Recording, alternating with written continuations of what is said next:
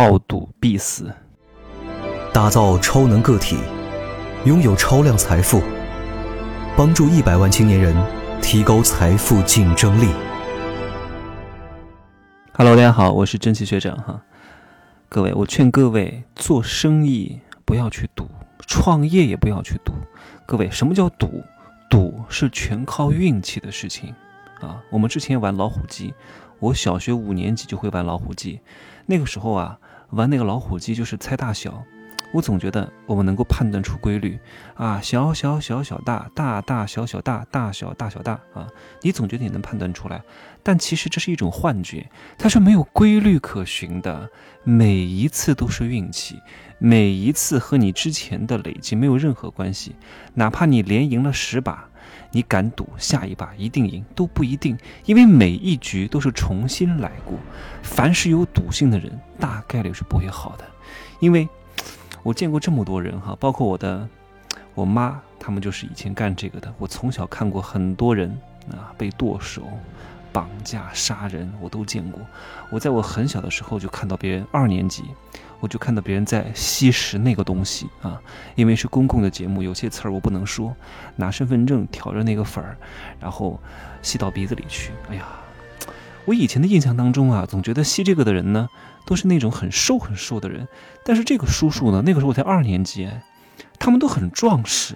后来呢，我听到他们的消息，他们就已经全死了，因为他们后来已经进化到用注射的方式去吸食这种东西，太可怕了。所以你想想看，我们从小生活的这个。这个这个场景啊，这个环境多么的险恶！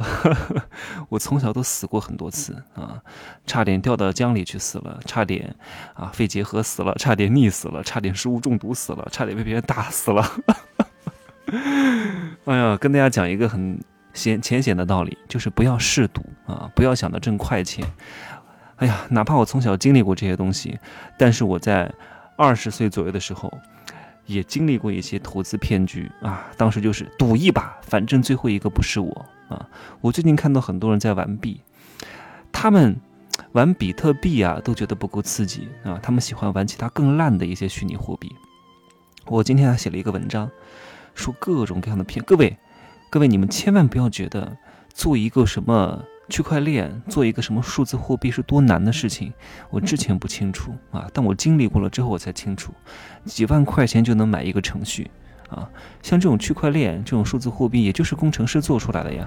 做这个本身不难，难的是什么？共识很难，你怎么让别人相信你这个东西是值钱的？这个很难。做一个币不难，你也可以花钱去做一个币，很多假盘。所以我跟我社群里面的人讲。我大概在这个月或者下个月要做一个商业世界的入门课。我以后所有的课程都会分一阶、二阶、三阶。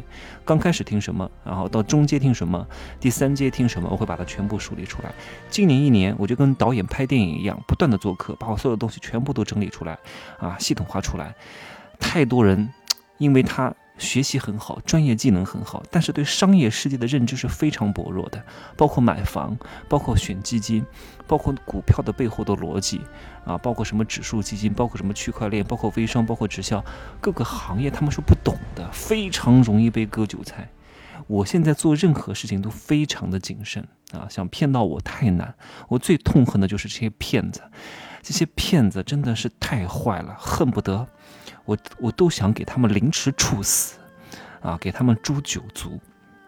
所以我看到最近有很多人，他他不玩比特币了，玩别的币啊。他玩别的币的为什么呢？他觉得别的币的杠杆可以更大，波动可以更高啊。有时候杠杆是可以加到两百倍，什么意思？你有十万块钱的本金，你用两百倍的杠杆去做的话，它只要盈利百分之零点一个点，你就能挣很多很多钱。但是，一旦有一个反向波动个零点五，你这个所有的本金都亏完了。所以我看到很多人拿十万块钱小赌一把，他们总觉得自己亏得起啊，两百倍杠杆用足，只需要百分之五到百分之十的波动，一晚上能挣多少钱？各位，能挣一两百万，然后就想收手不干了。我非常清楚的记得，在我二十四岁那一年，有一个很富有的男人啊，当时的我看来很富有哈，有大概两千多万吧。他跟我讲：“真奇啊。”我准备回老家了，在北京那个时候我认识他，他说我今晚再赌一把啊，如果这把赢了，我就彻底离开北京。那个时候他就住在北京的万科公园五号，啊，一个月房租八千多块钱，你想想看，哇，很多钱了，很很好的豪宅了。结果一夜之间白了头，他就把我微信删掉了。后来我打电话给他才知道，他那一晚一千多万全部爆仓，全部没用，就是因为他加杠杆做的。你要知道赌性这个东西啊，你输了还想。扳回来，赢了还总觉得运气还有，还想再赢。所以，怎么样才能远离诱惑？不是说远离诱惑的方式，不是说你有很多方法，没有方法，就是不要接近诱惑。我很清楚，有些东西我拒绝不了啊，我要费我强大的心智和定力去拒绝这个诱惑。那我干脆就不要拒绝，我就不接触它就好了，对吧？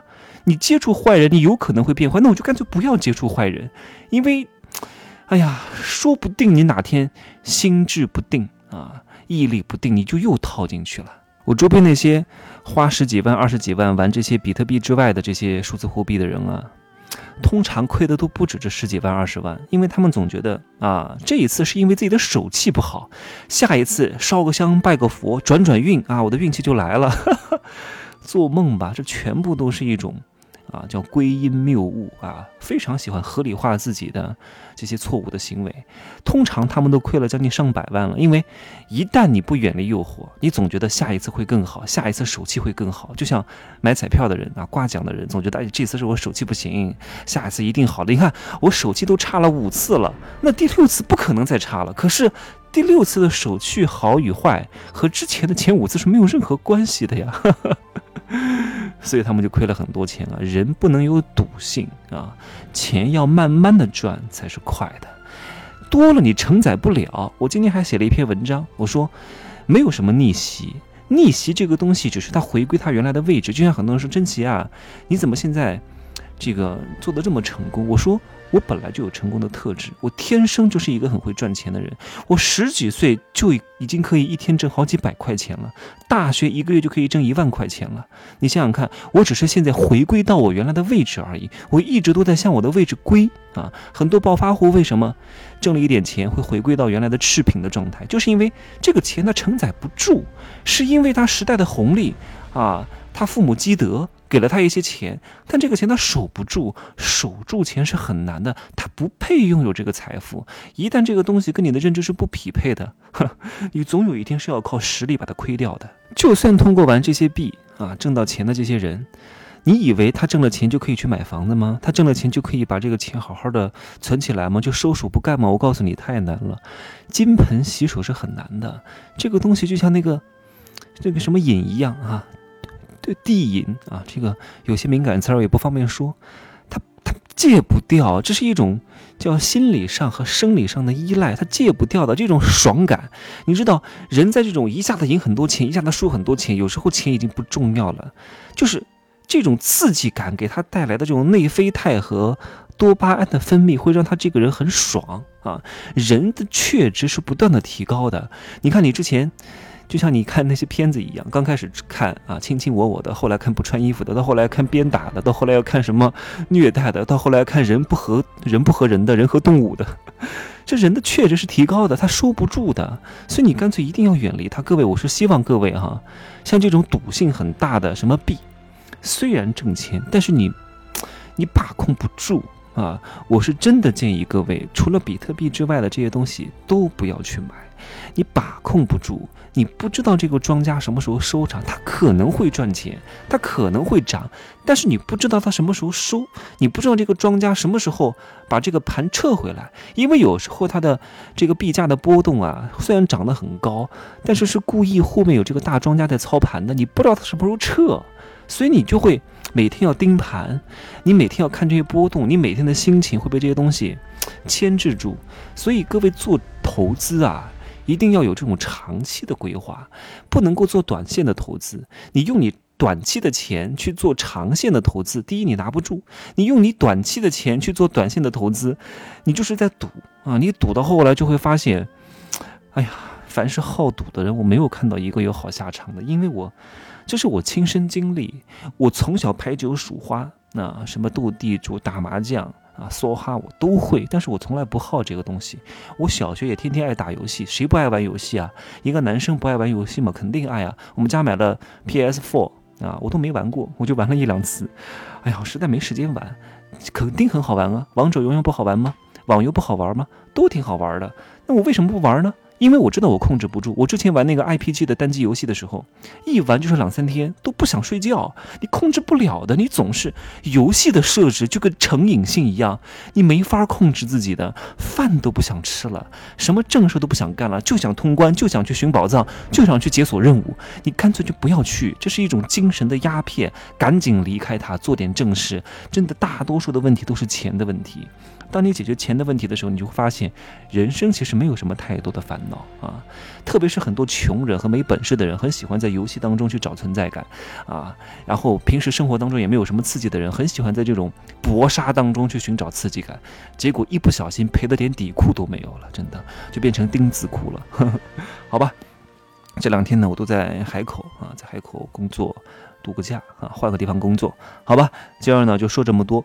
我的封神课涨价还有五天的时间哈，各位，真的封神课的能量非常非常高哈，放在我所有的大课当中的第一节，也是单价最高的。那现在马六号要涨到五千多，以后还有可能涨到一万块钱，因为听的人越多啊，涨价的幅度就越高，好吧。